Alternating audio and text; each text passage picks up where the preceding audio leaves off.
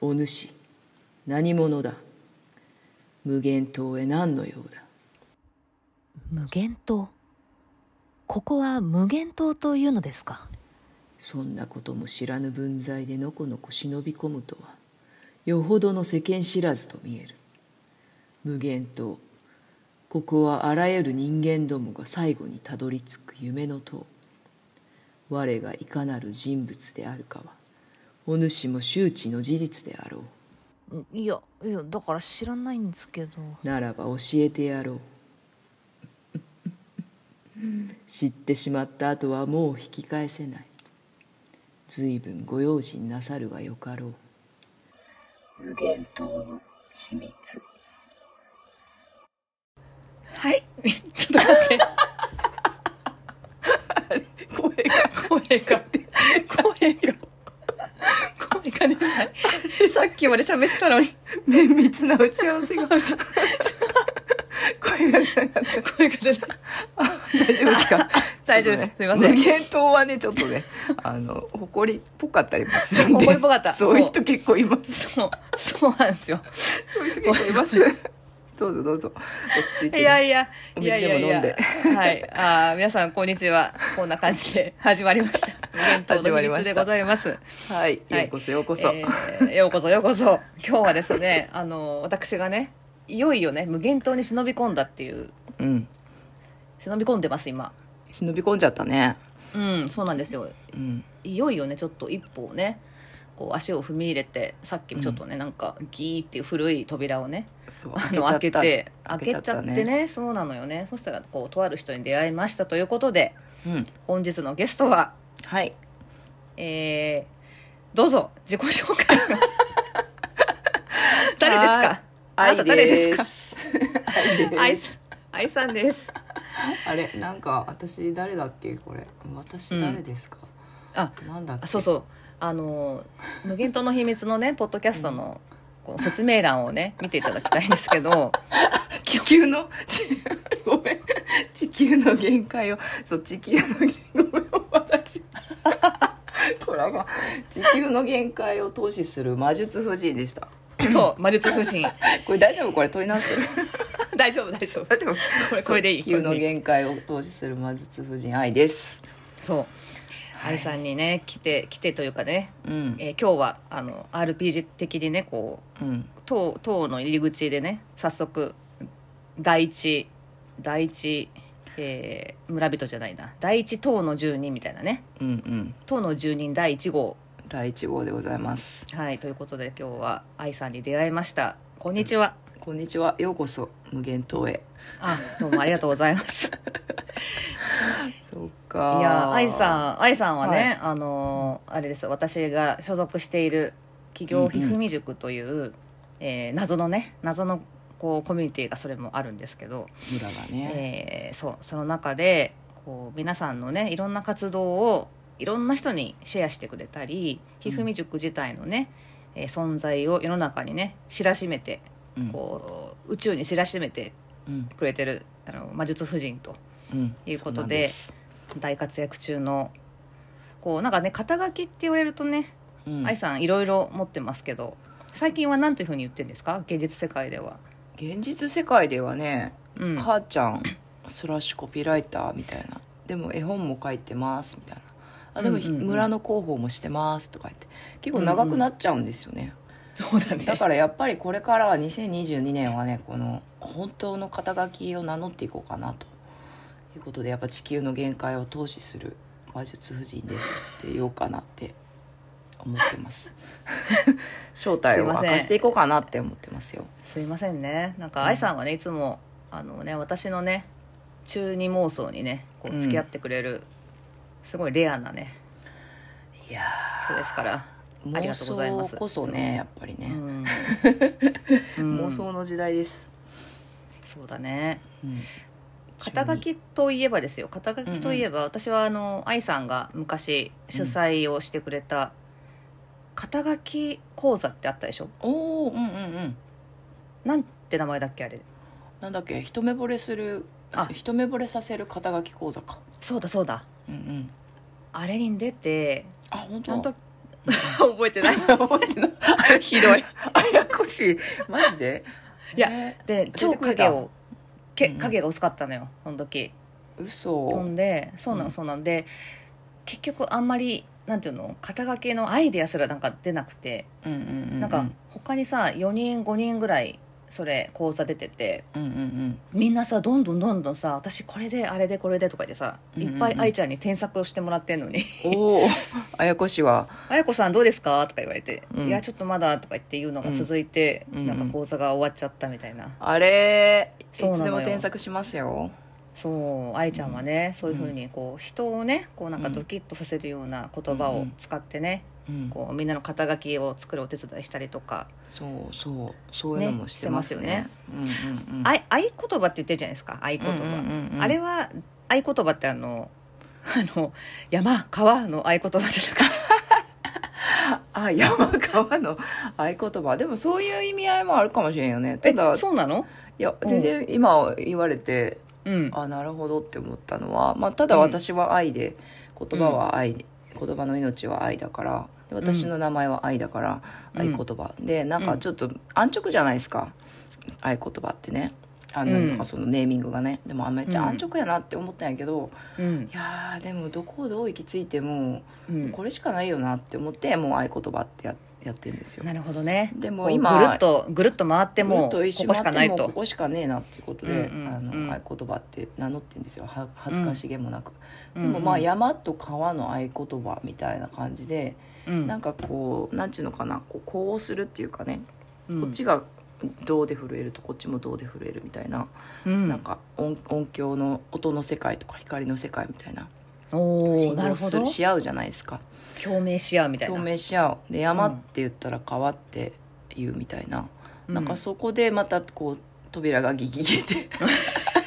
開くみたいなね扉が心の扉が開くみたいなねうんうん無限島の秘密が明らかになるみたいなねなんかそういうなんかノックするみたいなうんうん意味もあるやん、う言葉の使い方で、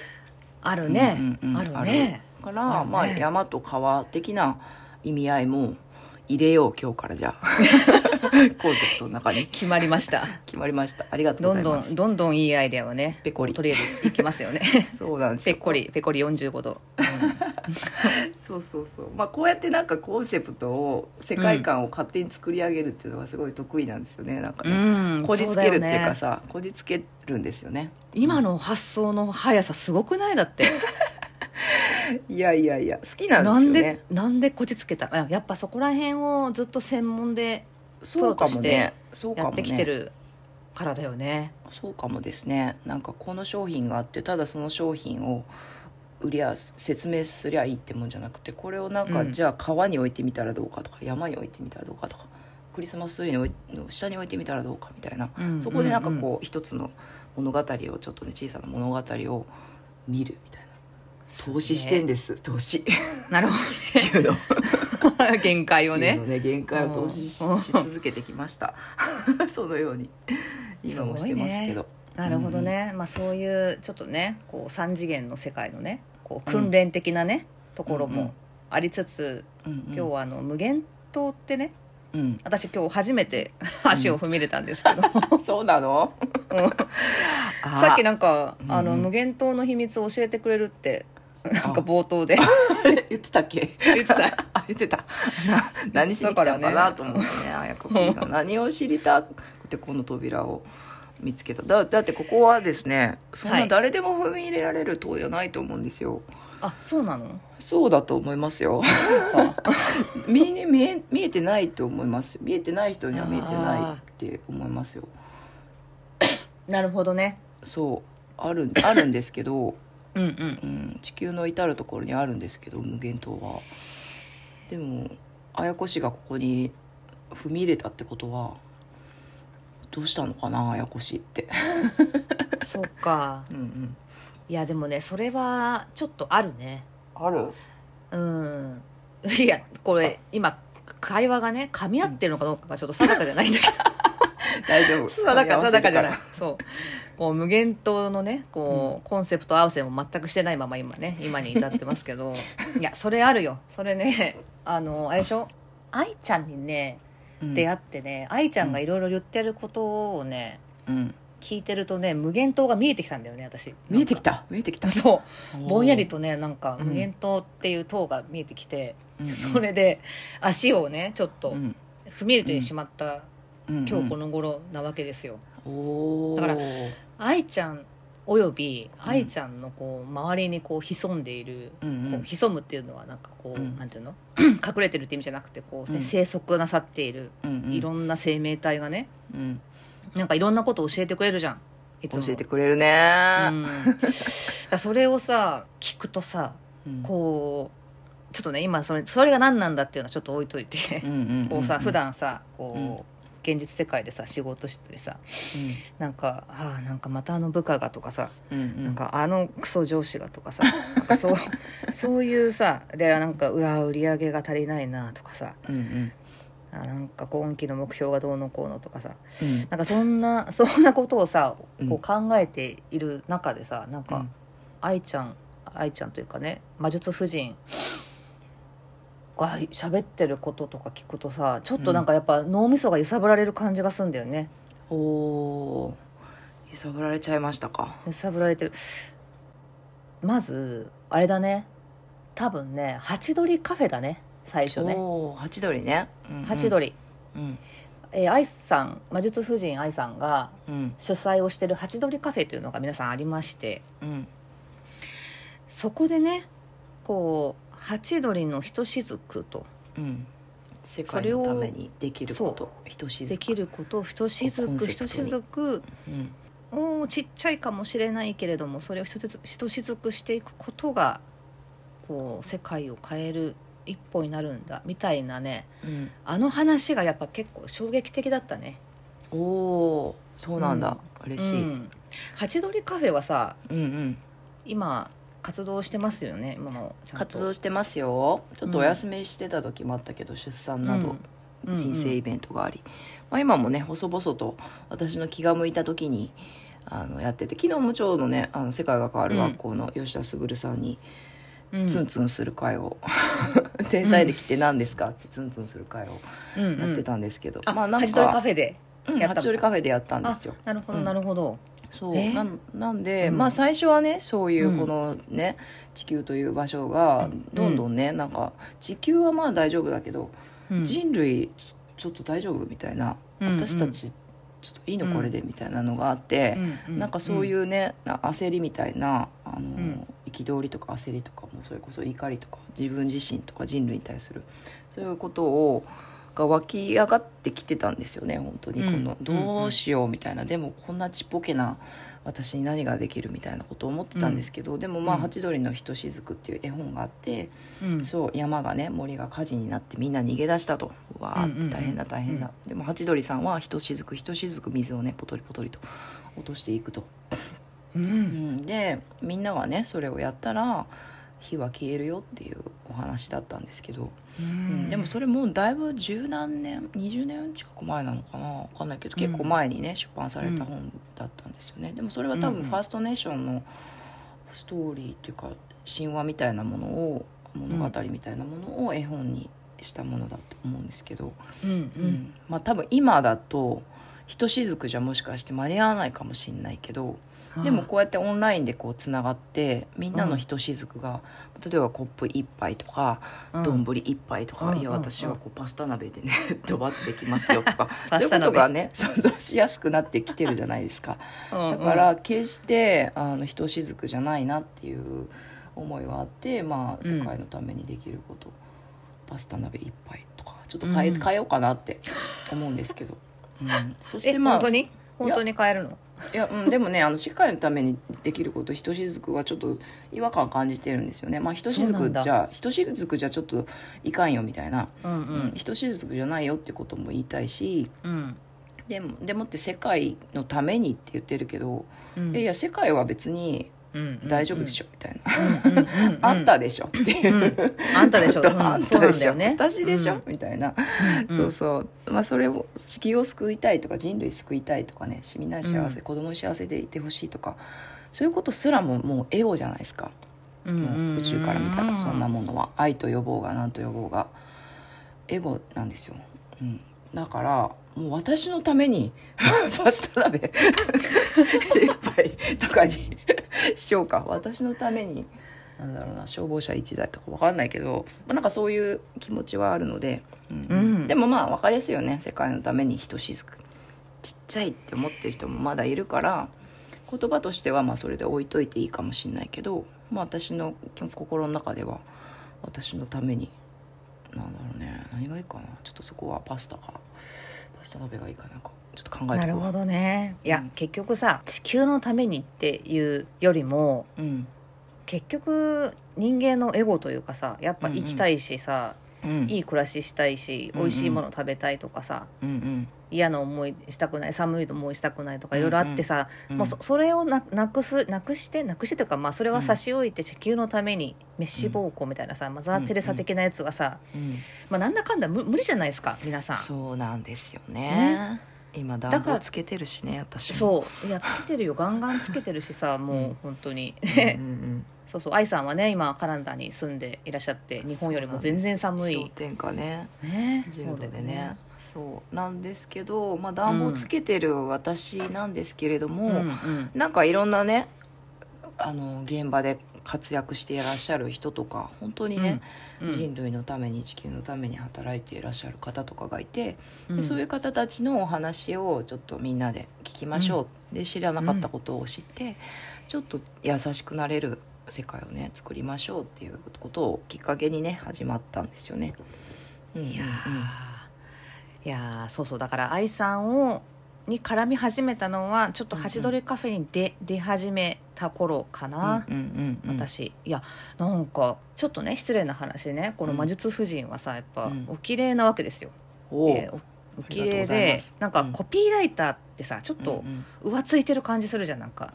うんなんつうのおう業界な人みたいな わかるウェイみたいな。ウェイみたい なわかんない。浮ついてほうほうほう。うんうんやっぱ広告代理チャラいみたいなうん店うん広告代理店みたいなそんなねうんこううんステレオタイプな私のねうんうんもうもうなんか古臭いイメージがあってで愛ちゃんがコピーライターっていうからうん愛ちゃんもねなんかこう結構ウェイなキャピキャピした感じなのかなみたいなあチャラいやつだなと。が外見とかさうんうんなんか綺麗綺麗だとなんかうんやっぱそんな風にちょっと曲がって見られることもどうしてもなんかあるでしょおうあるかね。どうだ。あるよそうかね。うんああんまり聞こえてないだけで うざんいわやざわしてんのかな。こうねパンダみたいなさ うんうんみんながこう愛くるしくなんかこうんうんう寄ってくるっていうよりはなんか、うんなんか素敵なイケてる女性みたいな、うん。ちょっうんとあ こ憧れちゃうみたいなさ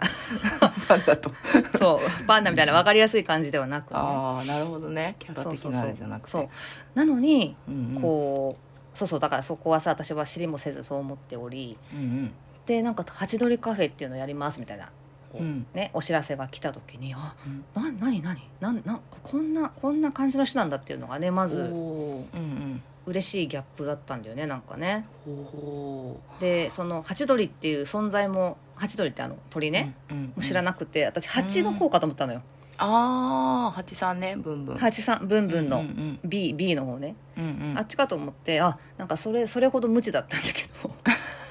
それでさミツバチうんうんうんそうそうミツバチの方かと思ってうんなんかほらミツバチのとメルヒャ佳代子さんとかもいるしうんさ、佳代子さんねこうそこら辺が混乱しててこうひふみに入った当初、うんうんうんうんあなんかミツバチ系の話かなと思ったらあ、うん全然違うとおーでそういうね社会のためとか世界のためとか人のためみたいなうんこんな催し物をさうんしてるんだと思ってあなんかおーますますますますちょっとなんかねドキドキしちゃうなみたいなえーえそのハチドリに足を踏み入れたっていうかハチドリを知った時は、うん綾子氏はそういう活動はしてたんですか対話会してしてないしねしてないあーそっかそっかそうでも何かしらの思いがずっとあったんですよね綾子氏の中にねなんかねそういうのを自分で活動するっていうそこまでのなんか馬力はあんまりなかったかな興味はあったけどその時はうんうんうんうんうんうんうんであなんなんか愛ちゃんとかすごいいろいろあもうこれ毎月やってんだとか思ったりとかしてさ、うんでその頃ちょうどうんうんあの隊長のね講演会のお手伝いをするようになって、うんうんでハチドリカフェでもややらせてもらったじゃないでやっすかたよねやったやったそうそうそうんあそこでね愛ちゃんとも結構話すようにうんうんぼちぼちなって、うんうんあなんかすごい人だなみたいな風に思っていたんですよそうかそこが始まりでしたか、そうかそうですそうですかでも綾子氏はさやっぱりあれですよねまあなんかその世界のためにとかひ人間のためにっていうさ私と同じなんかこう焦りとか憤りを持ってたと思うんですよこのままでいいの、とか社会っうんうてんこんな大丈夫なのみたいなさ、うん疑問とか憤りを、うん多分子供の頃から持ってたっていう話をよく聞くんですけど、うんうんうんそうだねそそれを解決するためにやっぱり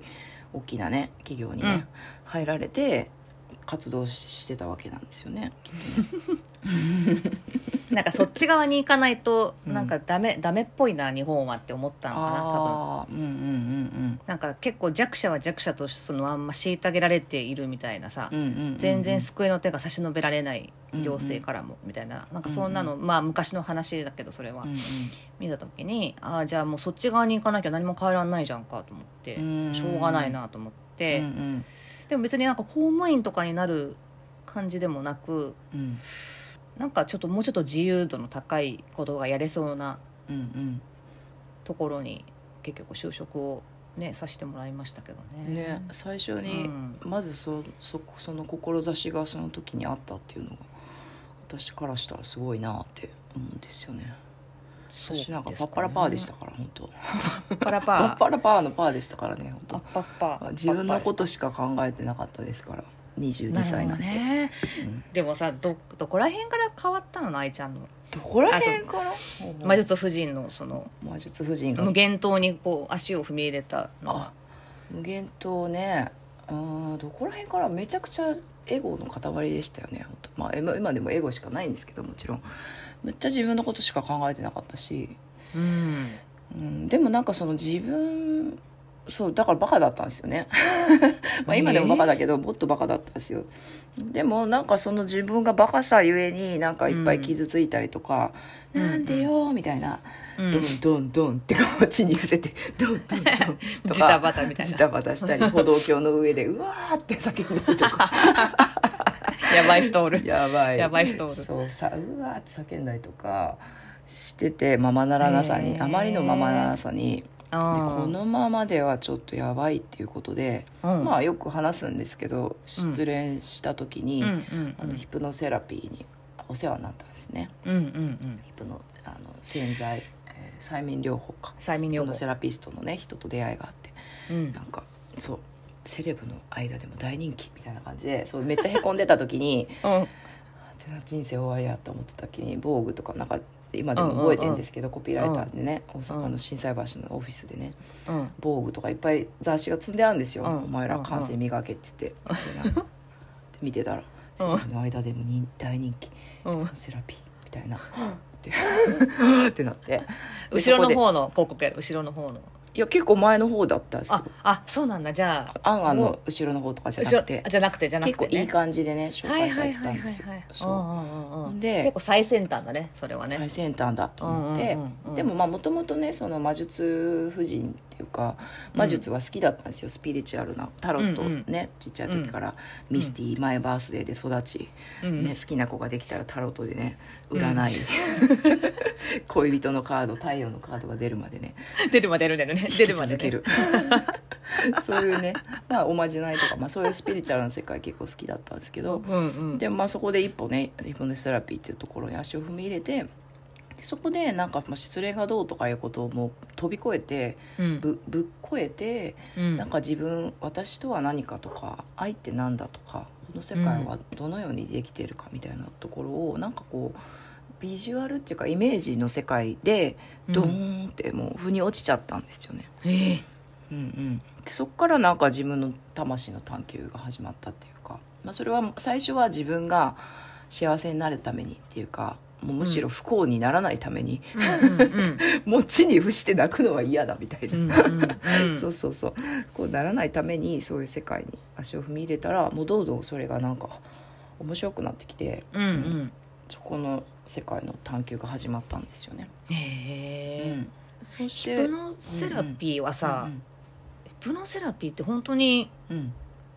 なんかあれなの対抗とかするのあれって対抗もするし未来にも行くしこう過去にも行くし自由本当に前世にも行くしって感じです。それ妄想じゃなくてまあ妄想と名付ける人もいれば、うんもうその何が本当かって分かんないじゃないですかね。いやその愛ちゃんはどう経験したのかなと思って、あ私は何が見えたかっていうと、うんまあ本当人それぞれだと思うんですけど私の場合はなんかこう、ビジュアルだでなんかこう見えてくんですよねでもそれはなんかめちゃくちゃはっきり見えるとか、うんこれは宇宙と絶対つながってるとかなんかそういう確信は別になくて、最初は本当に「何これ何これ」みたいな「私何やってんの?」みたいな 気持ちもあるんですよベッドの横になって ね「はい3, 三つ数えます」みたいな「階段があります」とかって「うんうんうん何してんだろうか」なんか残業明けでこんな。何してるんやろみたいな 気持ちもあるんですよでも、うんうんうんまあ、なんかこう夢と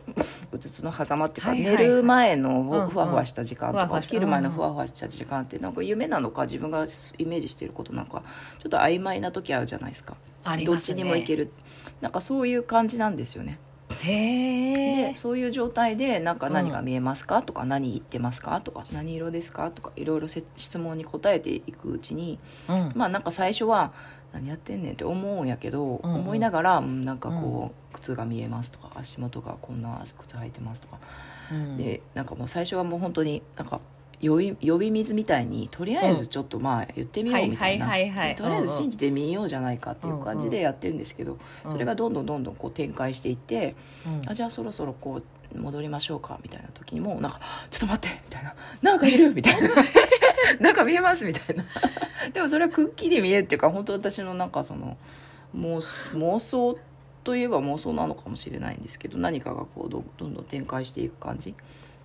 うん、本当えそれはなんかさうん うんがん願望とかじゃないのかなそれって願望も入ってると思うよ入ってんだ、あだからら前のそう前のね元彼が出てきてこういう感じとかでもなんかそのせそのそこの層に行くとあんまりこうなんていうんかなそうんの自分のなんかこう願望ががっつり入らないようになってるっていうか、なる出ほてど、ね、くるんだけど一緒にいるけうんうどん何かしらこう悲しそうな顔していますとか、うん何かがあの出てくるんですよ本当のこと本当のこ面白とい汁が本当のこと汁が多めに出ちゃうんですよ。本当のこと汁本当のこと汁がこう現実世界にいるとやっぱりこうなってほしいとかこうでうんうんあるに違いないみたいなあこるとねを思っちゃうじゃないですか、もしくは、いやもう絶対無理だしみたいな、 どどっちか、うんうんうん欲望か絶望かそうどっねちかそみうたいな、ね、うんでもこの間に本当のこと汁があるんですよ、汁がエッセンスが汁 汁がエッねセンス汁がねお汁があるんですうんそうそうそうそこでそこの層にこう行くとそこで見れるそこの目で見れるっていうか、うんへえ面白いねじゃあやっぱ願望なのかもしれないけど、うんうんもう確実になんかそういうね自分で意思でコントロールしてるものでもなさそうだねものでもほんとねないっていうものがね、うんうんうんうんうんだかおもらろおもろおもろそうそこをきっかけだったですね本当に自分をへー探求するっていうことのきっかけなるなほどね、最近は最近はね、ちょっと最近にいきなりぶっ飛ぶけ どねあのいいよ、こう愛ちゃんがさこう,、うんうんこうギブネスとかさうんあと天才歴とかさうんうんいろいろなものをこうもう本当に情報量多いよねなんかもうふわーって私にいろいろ教えてくれてさ大体こうついていけないんだけどいつも。あほほほうんうんうん、なんかあそこら辺の、うんその、なんていうのかやっぱりそういうこっちのね無限島の外の世界と無限島の中の世界みたいなのって、け結構な違いだと思うんだよねなんか本当に。だけどおみんな同じ世界のうんうん前提の中で生きてるだけど、こうなんていうのかね考え方をが変わるとこうも変わるのかとかさあーし視点が変わるとこうも変わるのかとかさしかもそれをねなんか、うんなんていうのかな本当になんかオカルトチックみたいなそういうお話、うんうん創作物とかではななくさほうんほん本当にそういうことをさきうんきちんと緻密にこう積み上げてやっている世界みたいなのがうんあるっていうんうのがね、うんうんいやーなんかか、まあ、感度も高いしさそういうのもどんどん集まってくんだろうなと思うんだけどうんおーそこら辺はねいつも教えてくれて、ありがとうございますってあ感とじんでもないです本当にねいつも何でも聞いてくださってありがとういござやいますもう私もね吸収しきれないしきれてないよ全然だから あ私もしきれてないですよきっとうん大体ギブネスのあの世界が変わる学校とかさ、うん天才歴のやつもさ大体朝がね、すっごい早いでしょあれ、朝活時間で ね、うんうんめっちゃ早いからさまあ、うんうん愛ちゃんはねちょっと時差があるからまた違うかもしれないけど、日本時間の5時半とかから始まるじゃん、すいませんね本当にいやいやいやでもさみんなちゃんと来てるでしょあれ来てる人は来てますよね本当にねえそうだよねだからさほとんどみたいでそうだよねそういうのもさ、もうそういうね私にとってのこうハードルもあってなかなか、うんまあ、なかなかねあのまだ身については全くいないのですうが、んその無限島のね秘密の中の一つであるうんうん今日はどうしようかな天才歴、あ天才歴うんうん天才歴の方行こうか天才歴とは何かとか、愛ちゃんが思うなんかちょっとつ伝えたいこと私に、おおああそれをちょっとあやこしに伝えたい教こえていただきたいはあ天才歴ねそう、うん昨日の昨日ねハチドリカフェで天才歴って何ですかすぐるさんっていうのをちょうどやったところなので、うんうんぜひエピソード聞いてねリンクに リンクにここ飛んに、でね 見えてないこ見えてないこに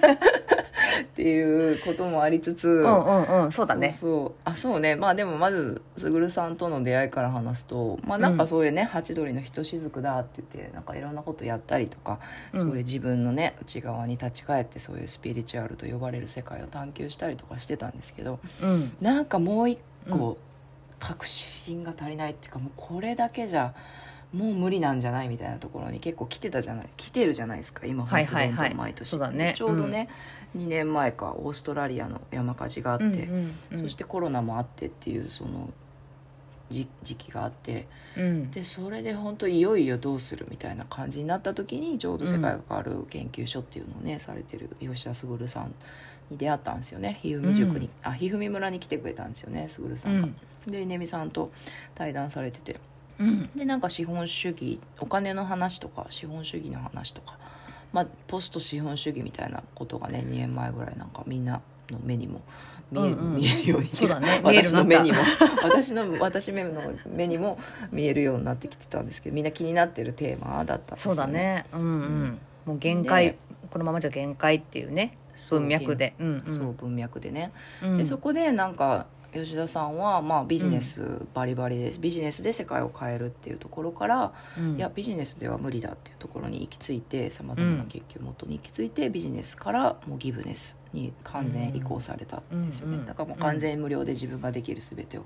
解放して、まあ分かりやすく言ったら寄付で生きてるっていう感うじ、んうん投げ銭っていうか、うんうんサポートしてもらってるだからまあそのギブネス3つの法則で言うと今自分できる最高のことを無料でやる困った時は助けを求める、うんそしてどんな正しいと思っても人を変えようとしないまあその3つの原則ギブネスで生きてるっていうのがめちゃくちゃ衝撃的で、うんうんで、うんいや、うんでもこれめちゃくちゃアホな話じゃなくてこれなんじゃないかみたいな本当に、あのなんていうのかな世界が変わる術は誰一人取り残さずに変わる術はもうこれしかないんじゃないかみたいななんか根拠の私はいつも根拠ないんですけど 根拠ゼロなんでですけど、うん直感で生きてんですけど直感であこれなんじゃないかなって思ったんですよ初めてあのどうしたらいいのっていうのをずっうんうんうとん「ひとしずくひとしずく」ってやってたのが、うんあこれじゃんって思って、ううんんうん、でそのなるギほどブねネスっていうのの中にもいろんなめちゃくちゃシン言葉にするとめちゃくちゃシンプルなんですけど、うんまあ、行動にしようとした時にいろんな障壁が出てくると思うんですよ壁がね。とは言ってもどうやって生きていくのとか、うん出てくるようんえ助けてって言えねえしみたいうな、ん行ったことないとかよ家賃どうやって払うのとかう、ん家いっ賃ぱい出てるくるいっぱい出てくる時に、うん全部解決してんですよねすぐるさんは。まあ、すぐるさんの話はいいんですけど、まあ、自分自身がそれを生きる時に出てくる壁を